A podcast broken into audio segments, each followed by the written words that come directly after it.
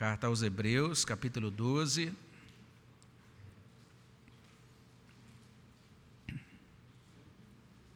A partir do versículo 18, nós, nós leremos do verso 18 até o versículo 21. Hebreus 12, de 18 até 21.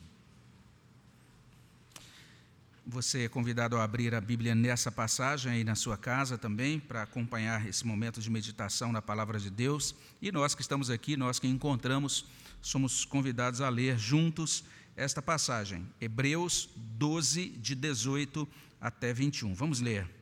Ora, não tendes chegado ao fogo palpável e ardente, e à escuridão, e às trevas, e à tempestade, e ao clangor da trombeta, e ao som de palavras tais que quantos o ouviram suplicaram que não se lhes falasse mais, pois já não suportavam o que lhes era ordenado.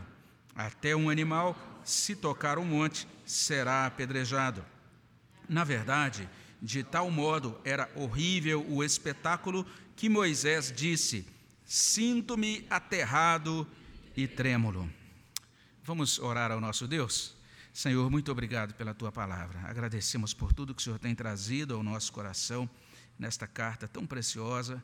Suplicamos que teu Espírito Santo ajude, ó Pai, para que entendamos o que consta nesse trecho que terminamos de ler, que essa palavra faça diferença ela encontre lugar no nosso coração para produzir, ó Deus, um bom fruto. Que essa semente, ó Deus, possa enraizar, possa florescer, possa produzir fruto para a glória do Teu nome nos nossos corações.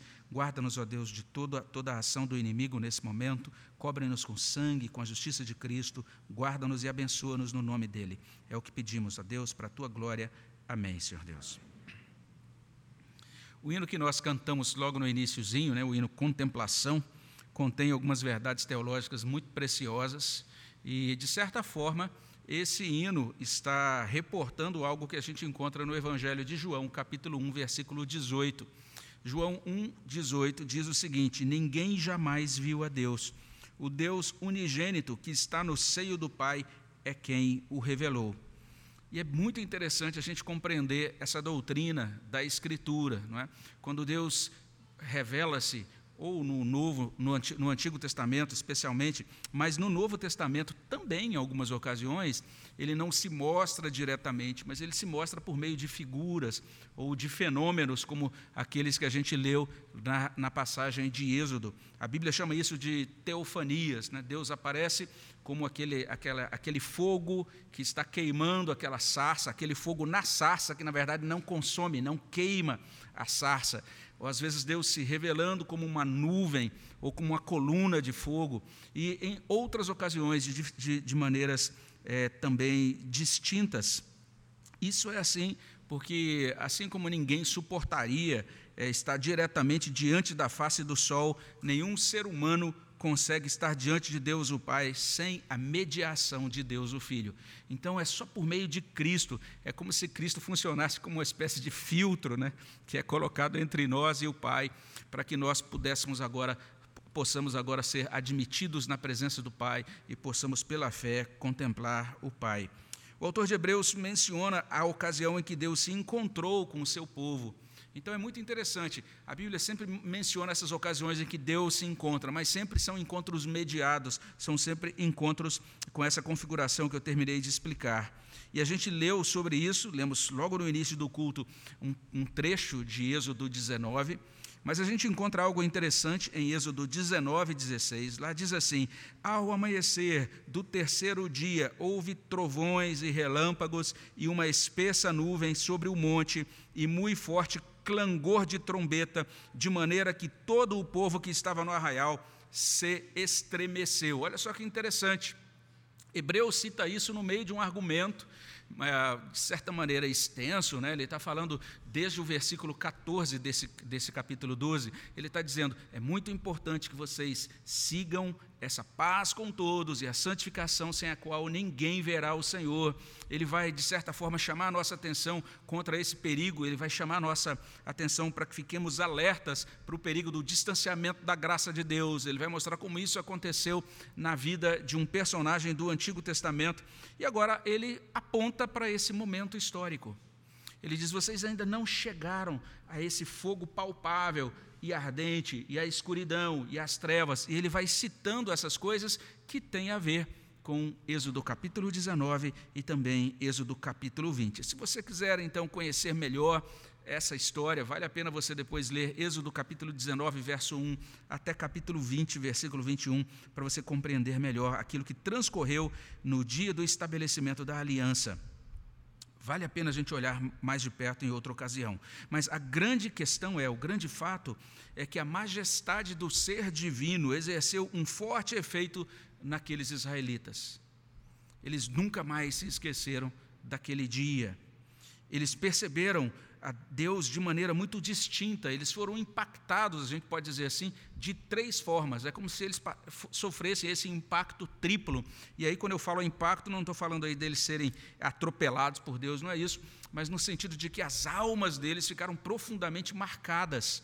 Com, de, de, de, de três maneiras, vamos dizer assim, ou com três experiências que Deus concedeu a eles naquela ocasião. Em primeiro lugar, naquele dia do estabelecimento da aliança, eles perceberam Deus no fogo ardente e na escuridão. Hebreus fala sobre isso no versículo 18 desse trecho que a gente leu. Além disso, eles ouviram Deus na tempestade e no sonido da trombeta. A gente vê sobre isso nos versos 18 a 20 também desse capítulo 12 de Hebreus. E por fim, o texto vai dizer que o próprio Moisés temeu e tremeu diante daquilo que o texto bíblico chama de espetáculo. Moisés, Moisés, contemplou um espetáculo divino e diante daquela contemplação, após aquela contemplação, ele temeu e tremeu, é o que diz o versículo 21. Então a gente pode olhar para essa experiência, é, essa primeira experiência, logo no início do verso 18, a experiência de perceber Deus no fogo ardente e escuridão. Olha aí o verso 18. Ora, não tendes chegado ao fogo palpável e ardente, e à escuridão e às trevas. É bem interessante essa fala, esse dito do autor da carta aos Hebreus. Aqueles irmãos do passado perceberam Deus ali. Eles estavam no sopé ali do monte, em torno do monte Sinai, e eles puderam dizer ou, ou constatar: Deus está nesse lugar. E Deus estava manifestando-se ali visivelmente como chamas. Ele se manifestou sensorialmente, né? sensitivamente, como calor e também como negrume. Essas três coisas, de certa forma, manifestadas. Isso é, é num momento muito importante em que, Deus, em que Deus está concedendo uma revelação da glória da Sua presença santa. Então, foi uma revelação dessa gloriosa presença santa de Deus. E nessa revelação da sua presença santa, Deus está ajudando o seu povo a entender. Aquelas pessoas que estavam ali puderam compreender com muita clareza que a presença santa de Deus consome. Olha só que coisa assustadora. Mas foi exatamente essa a revelação. O texto menciona fogo palpável e ardente. Ou seja, o texto não está se referindo, né, especialmente nesse tempinho frio, não está se referindo àquele fogo da lareira, que é o fogo que acolhe, que aquece, né? Você põe até o seu fundi ali, lá para derreter ali e tal. Não, não é esse tipo de fogo gostoso, acolhedor, que aquece, não é nada disso. Na verdade, o texto se refere àquele fogo que queima e que transforma em cinza tudo aquilo que encontra. Foi isso que aconteceu naquela ocasião. Eles foram é, receberam essa revelação dessa glória da presença santa de Deus, e daí a paráfrase, a mensagem, fogo como que de vulcão, é o que a gente lê na paráfrase, a mensagem. Tem também a tradução de Frederico Lourenço, né, que é a Bíblia da Companhia das Letras, algo palpável e ateado com fogo. A revista corrigida diz: o monte inteiro foi aceso em fogo. E isso combina muito bem com aquilo que a gente vê no texto de Êxodo 19 e 20. Hebreus 12, 29 atualiza essa imagem. Ele fala de fogo lá no finalzinho do capítulo 12 também. A gente vê essa menção logo no iníciozinho aqui do verso 18. Ora, não tende chegado ao fogo palpável, mas se você olha um pouco mais adiante, nesse mesmo capítulo de Hebreus, lá no verso final, você vai encontrar assim: porque o nosso Deus é fogo consumidor. Então, esse fogo que consome. Olha só que ideia é, é interessante e, ao mesmo tempo, aterrorizadora. Né? É uma, uma ideia que nos assusta. A presença de Deus, a presença santa de Deus consome. E não apenas isso, mas essa presença santa de Deus desnorteia com escuridão e com trevas. Imagina você num momento como esse e você vendo aquela, aquela manifestação de Deus em fogo, não é? E ao mesmo tempo você sendo sentindo o próprio calor ali, e você também agora percebe naquela mesma situação, tudo envolto por trevas, tudo envolto por escuridão. É uma coisa digna da nossa atenção. A presença santa de Deus traz essa obscuridade, como diz um outro tradutor. E isso é muito compreensível, especialmente quando a gente entende do que se trata a aliança. Está sendo estabelecida no Sinai a aliança da lei. A aliança da lei é uma aliança extremamente pesada. Ela está estabelecendo, a gente pode até considerá-la como uma espécie de atualização daquele pacto das obras estabelecido lá no Éden, quando Deus disse ao homem: Vocês podem comer de todas as frutas do jardim, mas dessa árvore do conhecimento do bem e do mal vocês não podem comer. No dia que comerem dessa árvore, vocês vão morrer. A aliança do Sinai, de certa forma, é uma, é uma atualização disso. Então eles estão sendo confrontados com esse Deus que estabelece a sua lei, os seus padrões, e ele diz: a desobediência é punida com morte. Deus se revelou com, como chamas e também como trevas para os transgressores da sua lei, porque diante dele o pecador é privado de toda visão, de todo senso de direção, de todo senso de segurança. Diante do Deus Santo, o transgressor da lei tropeça no escuro. Daí ele manifestar-se como trevas ou como essa, esse obscurecimento de tudo. Deus é um Deus que se ira contra o pecado. E em, no, no, ano de 2011 a gente pregou aqui uma série de sermões sobre sofonias, sobre o livro de, sofonias, de sofonias e um daqueles sermões é, foi intitulado como Deus consumirá. Vale a pena depois você fazer uma busca sobre esse sermão no nosso site, não é? Porque naquela ocasião a gente explicou isso, que o juízo divino vem e toca em tudo. Essa foi a experiência daquele povo quando é, participou daquele momento. É muito interessante a gente entender isso. Os nossos irmãos do passado perceberam Deus no fogo ardente e na escuridão. Mas não é só isso. Em segundo lugar, Hebreus menciona a experiência de ouvir Deus na tempestade e no sonido de trombeta. Está aí nos versos 18 a 20, diz assim: Vocês ainda não chegaram à tempestade, e no verso 19, e ao clangor da trombeta, e ao som de palavras tais, que quantos o ouviram suplicaram que se não lhes falasse mais, pois já não suportavam o que lhes era ordenado, até um animal se tocar no monte será apedrejado. Hebreus está reportando um desnorteamento e uma aflição auditiva é isso que ele está reportando. Não apenas o que eles viram produziu um impacto neles, mas o que eles ouviram também produziu impacto. Vale a pena depois você ler capítulo 19 para você ver os detalhes, né, aquilo que eles ouviram ali. Existem instruções, inclusive com relação ao toque das trombetas lá em Êxodo 19. Mas o que chama atenção é isso: é se num primeiro momento ele falou, é, ele mostrou qual foi, eh, mostrou o impacto da manifestação, da presença do Deus Santo diante do povo. Agora, ele vai mostrar qual foi o impacto da revelação, da glória, da fala de Deus ao povo.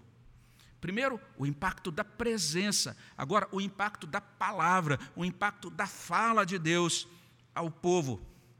Deus falou e os sentidos foram transtornados por aquela elocução divina.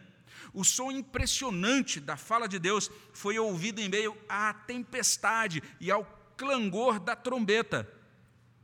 Ou seja, foi um, um som extremamente potente, foi um som que transtornou os sentidos. Eu não sei se você já passou por experiência assim. Eu, por exemplo, tenho muita dificuldade com som alto, né? Então, se eu passo num determinado momento e tem um som, tem os indivíduos que às vezes eu estou ali passeando com o cachorro, tranquilinho ali e tal. Aí o indivíduo passa com um carro ali, de repente abre um negócio tão alto, tem uns negócios na, na, na, na traseira do carro desse tamanho, assim, uns twitters, caixas de som, não sei bem explicar esse negócio. Mas eu sei que quando ele liga aquele negócio, me pega de surpresa, quase morro, né? Falo, meu Deus do céu, que coisa que, que assusta a gente, esse som que chega inesperado. Então a gente está tendo uma experiência mais ou menos assim, essa é a experiência reportada aqui nesse trecho da carta aos Hebreus e também no relato de Êxodo. E quando a gente ouve falar desse clangor de trombeta, isso não, a gente não, não tem muita ideia do que é isso, porque é muito fora da nossa experiência cultural. O que significa isso? Clangor de trombeta. A gente não, não, não tem essa experiência com trombetas, vamos dizer assim, é, na nossa vida cotidiana. Mas a gente precisa entender o seguinte: era algo que mexia com as emoções. Era mais ou menos como um alarme de desabamento num dia de chuva forte em Petrópolis. Imagina você morando ali numa casa ali que é meio no morro e ali você a chuva está chovendo o dia todo sem parar, agora vem o alarme. Você sai que nem um doido carregando o que você consegue carregar. Ou imagine um alarme de bombardeio em uma cidade ucraniana. Então você está ali e ouve, ó, está chegando, está tá, tá vindo o avião, vai bombardear, vai destruir a cidade. Então, essa era a ideia do toque da trombeta. A trombeta era acionada nesses contextos de guerra. E ali, naquele momento, né, existia uma instrução muito específica é, para, inclusive, preservar o pessoal da morte. Mas você imagina agora, Deus fala, e à medida que ele fala, a, o som da voz de Deus parece, inclusive, com, com uma, um som de trovão de no meio de uma tempestade, e as trombetas tocando. É, susto, esse medo que foge ao controle racional, os sentidos todos postos em alerta por conta dos sons. E a aflição também foi cognitiva, porque tinha a ver também com o conteúdo daquilo que Deus estava falando. Não apenas o som em si de Deus falando, mas aquilo que Deus falou. Não é? Foi assustador. O verso 20 diz: Pois já não suportavam o que lhes era ordenado. E o que Deus ordenou? Está lá no mesmo verso: Até um animal, se tocar o monte, será apedrejado. É nesse sentido que a paráfrase, a mensagem, carrega isso com bastante dramaticidade, né? quando diz que houve estrondo de terremoto para ouvir Deus falar. Foi isso que aconteceu naquele dia.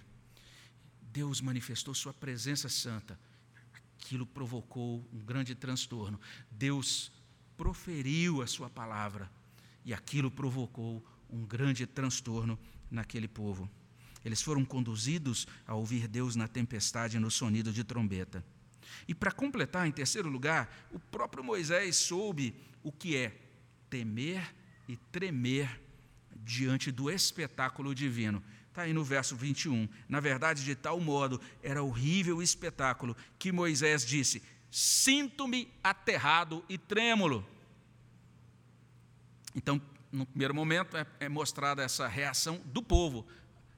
Agora, nessa última, nessa, última, nessa última fala, Hebreus traz a reação do próprio Moisés. O que Moisés viu exerceu um forte impacto sobre ele. O texto diz assim: o que ele viu foi horrível. Olha só que palavra forte. Outras traduções, né, revista corrigida, NVI, King James atualizada, o que ele viu foi terrível. A tradução de Frederico Lourenço, o que Moisés viu foi aterrorizador. Olha só que interessante. E daí a gente tem essa tradução: espetáculo horrível. O que, que significa essa tradução? É, Moisés viu Deus e Deus era feio, está falando da, da aparência de Deus, é algo totalmente despropositado pensar assim, porque pensar no ser de Deus em termos de aparência é, é algo que não cabe nas, na Escritura. Deus é, em nenhum momento abre esse espaço né, para a gente imaginar a aparência dele. Não é essa a ideia comunicada aqui. Mas o texto está descrevendo o terror, o horror do homem pecador diante do Deus Santo. Assim como aconteceu em Isaías capítulo 6. Assim que Isaías percebe a situação, ele diz: Ai de mim, eu estou perdido. Eu sou um homem impuro, eu habito no meio de um povo de lábios impuros. Os meus olhos viram o Senhor dos Exércitos. É desse terror que a Escritura está falando. Está falando desse deslumbramento e também desse apavoramento humano diante dos fenômenos sobrenaturais ocorridos na ocasião, porque você tem tudo isso, você tem a manifestação de Deus, você tem a terra, o monte tremendo, você tem trevas cercando o monte, você tem uma tempestade caindo, observe, observe isso tudo, tudo ao mesmo tempo. O que a gente percebe é isso: a visão de Deus literalmente deslocou Moisés da sua experiência ordinária. Ele foi deslocado. Agora ele está tendo uma percepção de Deus diferenciada. Essa percepção que ele está tendo de Deus está impondo sobre ele dados, sensações extraordinárias, discernimentos extraordinários. E aquela visão modificou a psique de Moisés, de modo que ele se sentiu aterrado e trêmulo. Aterrado e trêmulo. A NVI diz assim: Moisés ficou apavorado. A revista corrigida diz: ele ficou todo assombrado e tremendo. Essa é a experiência. Em outras palavras, essa visão de Deus fez Moisés temer e tremer. E é a partir dessa experiência de Êxodo, Êxodo 19 que a gente vai encontrar em várias outras ocasiões na Escritura essa ideia de servir a Deus com temor e tremor. Olha só que coisa interessante.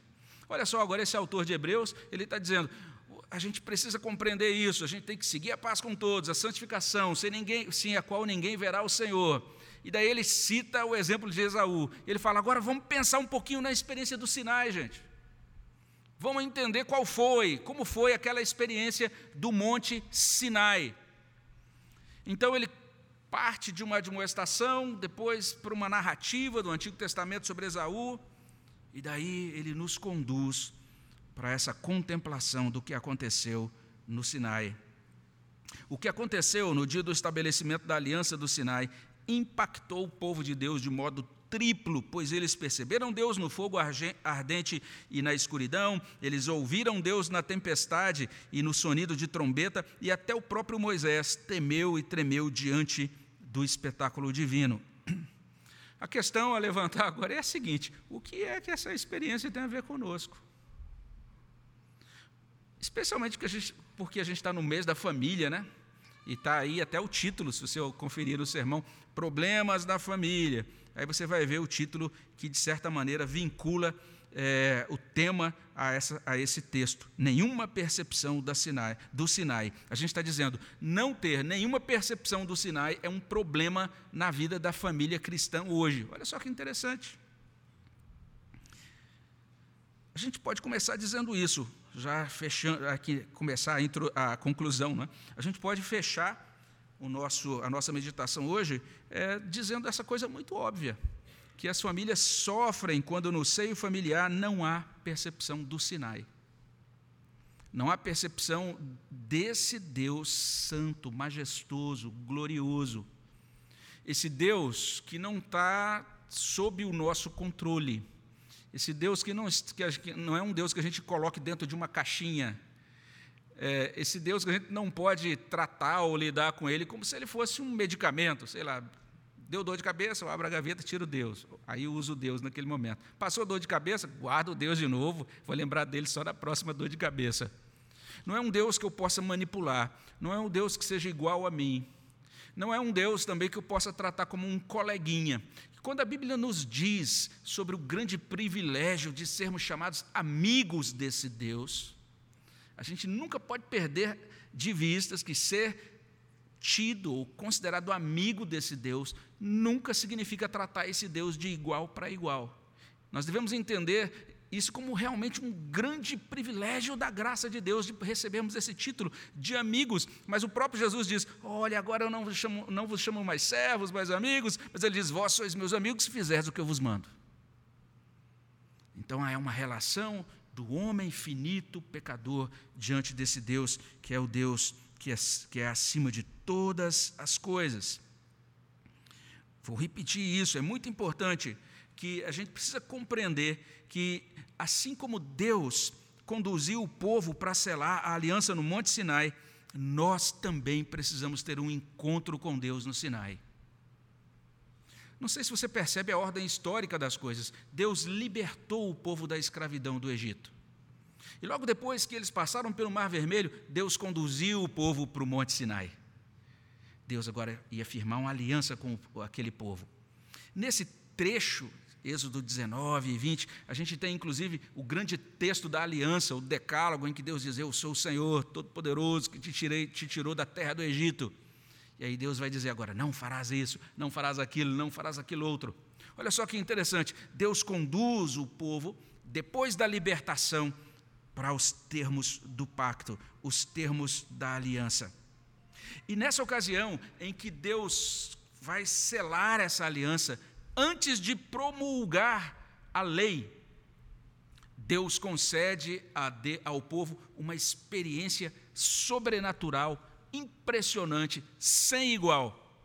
O povo tem uma percepção de Deus no Monte Sinai, uma percepção inesquecível. E aquela experiência do povo com Deus no Sinai produziu, tanto em Moisés como nos israelitas, uma coisa chamada temor do Senhor. Você viu que coisa impressionante Deus fez? Ele está dizendo: Eu os libertei, agora eu preciso que vocês entendam como é que se caminha comigo nesse mundo. A gente, vocês vão caminhar comigo nesse mundo e vocês vão entender o que é o temor do Senhor. Olha como isso se encaixa com o propósito geral de Hebreus. Você vai perceber isso. Ele termina o capítulo 12, já adiantando um pouquinho aqui.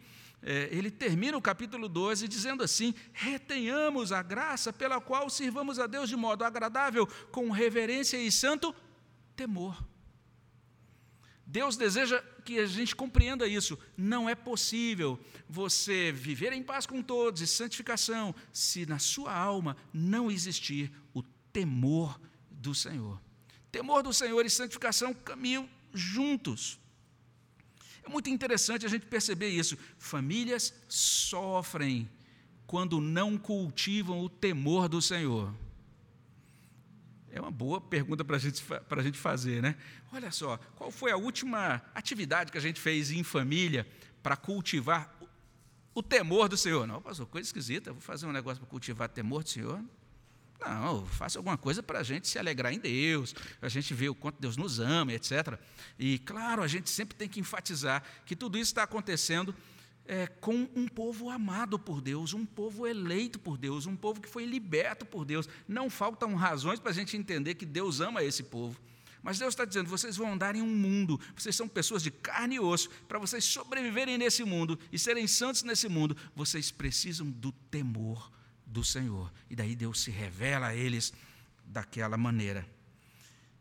Basta a gente olhar a Bíblia. Eu citei, vou tirei só alguns poucos exemplos aqui, mas vale a pena depois você dar uma olhada na sua Bíblia. Você pode fazer, usar aí um, um, o seu programa bíblico de, no seu smartphone e tal, para checar, fazer uma busca pela palavra temor. Mas olha só, Provérbios 1,7, o temor do Senhor é o princípio do saber. É o texto clássico, sempre mencionado quando se fala no temor do Senhor. Mas olha só também, Salmos, no livro de Salmos, capítulo 2, verso 11: Servi ao Senhor com temor. E olha só que coisa doida, gente. Alegrai-vos nele com tremor. Que coisa doida é essa? Como é que eu vou me alegrar, mas ao mesmo tempo com tremor? Que coisa é essa? É uma experiência que a graça de Deus instila e produz no coração dos filhos de Deus. Se a gente olha um pouco adiante, Salmo 5, versículo 7, porém eu, pela riqueza da tua misericórdia, entrarei na tua casa e me prostrarei diante do teu santo templo no teu temor.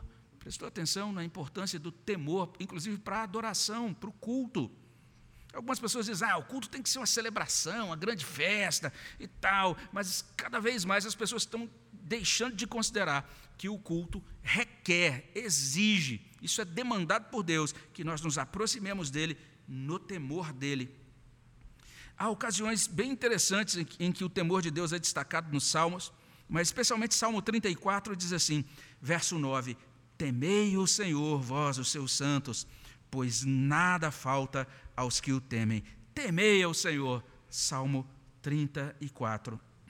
E nós vamos encontrar diversas outras ocasiões em que o temor do Senhor é mencionado na Bíblia. Eu retirei apenas alguns exemplos aqui, mas a gente pode dizer: ah, não, pastor, mas entendi, mas o senhor não percebeu ainda, né? Que todos esses exemplos que o senhor citou são do Antigo Testamento. Agora, no Novo Testamento, pastor, é graça. Não tem esse negócio da gente ficar. Essa ideia de temor do Senhor é uma coisa antiquada para a época da lei. Mas olha só, Atos, capítulo 2, 43. A gente sempre diz assim: ah, a gente queria que a nossa igreja fosse como a igreja de Atos, fosse como a igreja primitiva. Mas quando a gente olha o livro de Atos, a gente lê em Atos 2, 43. Em cada alma havia temor e muitos prodígios e sinais eram feitos por intermédio dos apóstolos. Depois da ocasião em que Deus disciplinou, inclusive Ananias, a gente encontra em Atos 5,5, ouvindo essas palavras, Ananias caiu e expirou, sobrevindo grande temor a todos os ouvintes. E olha mais adiante, o texto talvez que resume de modo tão belo o crescimento da igreja em Atos, Atos capítulo 9, versículo 31, diz assim: A igreja, na verdade, tinha paz por toda a Judéia, Galiléia e Samaria, e olha só o que diz: edificando-se e caminhando no temor do Senhor e no conforto do Espírito Santo, crescia em número. Ah, eu quero uma estratégia para crescimento da igreja, a igreja tem que crescer, ganhar a cidade, cumprir a missão. Ok, todas essas coisas são muito boas, mas isso, biblicamente, não pode ser realizado sem o temor do Senhor. O que Deus propõe não é apenas você estabelecer um, um local para reunião e a, agora você vai utilizar técnicas de marketing ou para chamar pessoas para que elas venham de qualquer jeito. Não, essas pessoas são formadas como discípulas de Jesus Cristo, elas vão crescer no temor do Senhor. E mais adiante, Atos 19, 17, diz assim: Chegou esse fato ao conhecimento de todos, assim judeus como gregos, habitantes de Éfeso, e veio temor sobre todos eles, e o nome do Senhor Jesus Cristo era engrandecido. Então, como é que o nome de Cristo era engrandecido? A gente sempre diz isso. Olha, nós temos a teologia calvinista, nós entendemos que o nosso propósito é dar glória a Deus, que Deus seja glorificado em todas as coisas, mas a Bíblia vai ligar essas duas coisas. O nome de Deus é engrandecido quando o nome de Deus é temido. Que coisa interessante o ensino da Bíblia sobre isso. Mas o que é o temor do Senhor? Como é que a gente pode compreendê-lo? Tem um servo de Deus chamado Bruce Waltke, e ele diz que o temor do Senhor tem dois aspectos. Ele tem um aspecto que ele chama de racional. O temor do Senhor tem ligação com aquilo que a gente pode chamar de revelação objetiva sobre Deus, os ensinos da Bíblia sobre Deus. Nesse sentido, o temor do Senhor pode ser ensinado, inclusive o temor do Senhor pode ser memorizado. Salmo 34, que eu terminei de mencionar aqui, ele traz no verso 11: Vinde, filhos, e escutai-me, eu vos ensinarei o temor do Senhor. Ele está dizendo que ele vai, vai ensinar a Escritura, vai ensinar a palavra de Deus. Tem outro lugar, inclusive, que está sendo falado sobre a lei, Salmo 19, a lei do Senhor é perfeita e restaura a alma, etc. Em determinado ponto da sua fala, o salmista vai dizer assim: o temor do Senhor é límpido e permanece para sempre. Ele está falando da lei. Então, o temor do Senhor tem esse aspecto que a gente pode chamar de racional, de objetivo. O temor do Senhor é usado como sinônimo da própria palavra do Senhor, da instrução do Senhor nesses termos. Então, há um sentido em que nós demonstramos temor do Senhor quando nós obedecemos ao Senhor, acatamos a palavra do Senhor, dizemos: é isso que Deus requer, é isso que Deus revela, é isso que Ele pede para eu fazer, é isso que Ele está dizendo para eu não fazer. É dessa maneira que ele deseja que eu proceda, ou inclusive que eu pense, ou tem outros, ou, alguns textos da Bíblia que dizem, inclusive, o modo como Deus quer que a gente sinta, que a gente reaja às circunstâncias. O temor do Senhor tem a ver com esse aspecto. Mas o temor do Senhor também tem um segundo aspecto, que é o aspecto que a gente pode chamar de aspecto não racional. Aquilo que a gente pode chamar de reação emocional. E é uma reação emocional que mistura algumas coisas. Desse ponto de vista emocional, o temor do Senhor mistura três coisas. E como a gente está dizendo, isso não é realmente racional. Ou seja, as três estão misturadas de uma forma que é difícil para a gente explicar isso é, objetivamente. Mas é literalmente essa mistura de medo, amor e confiança. Essas três coisas constituem o temor do Senhor. As três coisas caminham juntas no temor do Senhor. É interessante isso, mas a gente encontra, por exemplo, alguns textos. Deuteronômio capítulo 6, versículo 2, quando você olha para esse texto, Deus está, está falando literalmente isso. Ele tem esse grande interesse em orientar os seus filhos para que os seus filhos, para que o seu povo o tema. Deuteronômio 6,2 é um grande chamado, é uma grande introdução, um preâmbulo em que Deus está falando do interesse dele em, instilar temor na vida dos seus filhos. Mas quando você vai um pouquinho mais adiante, Deuteronômio 6,5, nós vamos encontrar o grande chamado: amarás o Senhor teu Deus de todo o coração, de toda a tua alma, de toda a tua força. Ou seja, você encontra temor do Senhor e amor ao Senhor. Essas coisas estão juntas. É literalmente aquele temor que está sendo cada vez mais perdido na nossa cultura, o temor filial. Aquele temor em que o filho pensa no pai e diz: Ah, eu tenho, eu tenho grande amor por meu pai, mas eu sei que se eu fizer uma coisa errada, meu pai vai, vai me pegar na esquina, na virada da curva. Então eu vou respeitar o meu pai. Essa mistura de amor e de respeito, essas coisas todas misturadas, não é? É bem interessante que em Isaías 29, 13, o temor para com Deus distorcido de Israel é rejeitado exatamente porque virou só uma lista de regras. Deus deseja que a gente faça o que Ele quer por amor.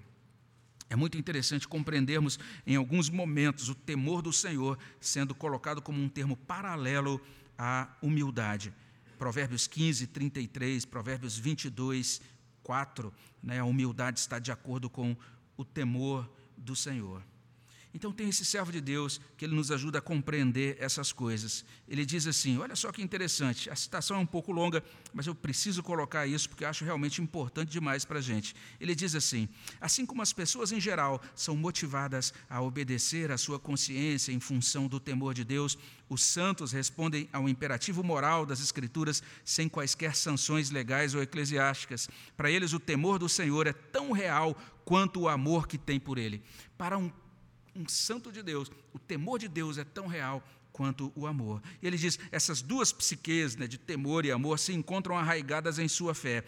Esses crentes, de acordo com o texto aqui de Hebreus, creem nas promessas de Deus, amam a Deus, acreditam nas ameaças de Deus e temem a Deus.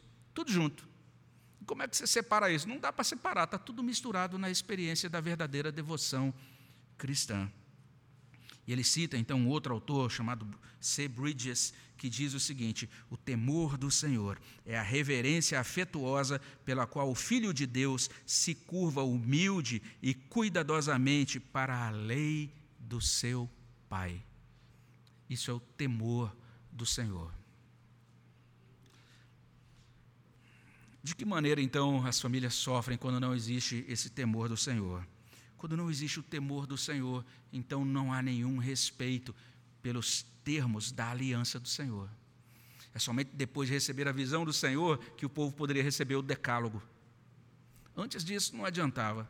Eles precisavam ter essa visão do Deus que é fogo consumidor, antes de pensar em caminhar em santidade com esse Deus. E é nesses termos que aquele povo teve uma percepção estranha, talvez, para a gente. Mas eles, depois daquele dia do Sinai, eles entenderam o seguinte: ops, esse Deus é perigoso. Eu não posso brincar com ele. Que coisa interessante essa percepção, é ou não é? E aí tem um estudioso que ele traz aqui à memória um trecho de um livro do C.S. Lewis chamado Leão a Feiticeira e o Guarda-Roupa. E naquele livro é bem interessante, se você não conhece essa obra, é uma obra que a gente sempre recomenda, não é? Mas nesse livro, um livro de fantasia, nós temos uma figura, a figura do leão, chamado Aslan, que representa Cristo. E tem ali a figura de um castor, que é o guia das crianças. E tem um momento que as crianças estão conversando com o castor, e aquele castor está falando sobre Aslan, está falando sobre o leão, e descrevendo Aslan, falando sobre os atributos dele e tal. E uma das crianças então pergunta o seguinte acerca do leão, que representa Cristo: ele é seguro? E a resposta do castor é: Não, é claro que não, mas Ele é bom. Esse é o nosso Deus. Que nós possamos caminhar com Ele, entendendo que Ele é bom, mas entendendo, não brinquemos com esse Deus. Ele é fogo consumidor. Que Deus possa nos abençoar e instilar no nosso coração esse temor do Senhor, que Ele conceda às nossas famílias essa bênção do temor do Senhor. Salmo 128 diz que é bem-aventurado aquele homem que teme o Senhor. Aí fala da família dele. Olha que família bonita lá no Salmo 128. Vale a pena você ler depois. Mas a beleza daquela família começa no temor do Senhor. Que Deus nos conceda essa graça na nossa família. Vamos orar. Abençoa, Senhor Deus, nossos corações. Traz, ó Deus, para a nossa alma aquilo que é concernente ao teu propósito, que a tua vontade, ó Deus, seja realizada em nós por meio da tua palavra. É o que nós pedimos no nome de Jesus. Amém, Senhor. Vamos responder ao nosso Deus com adoração.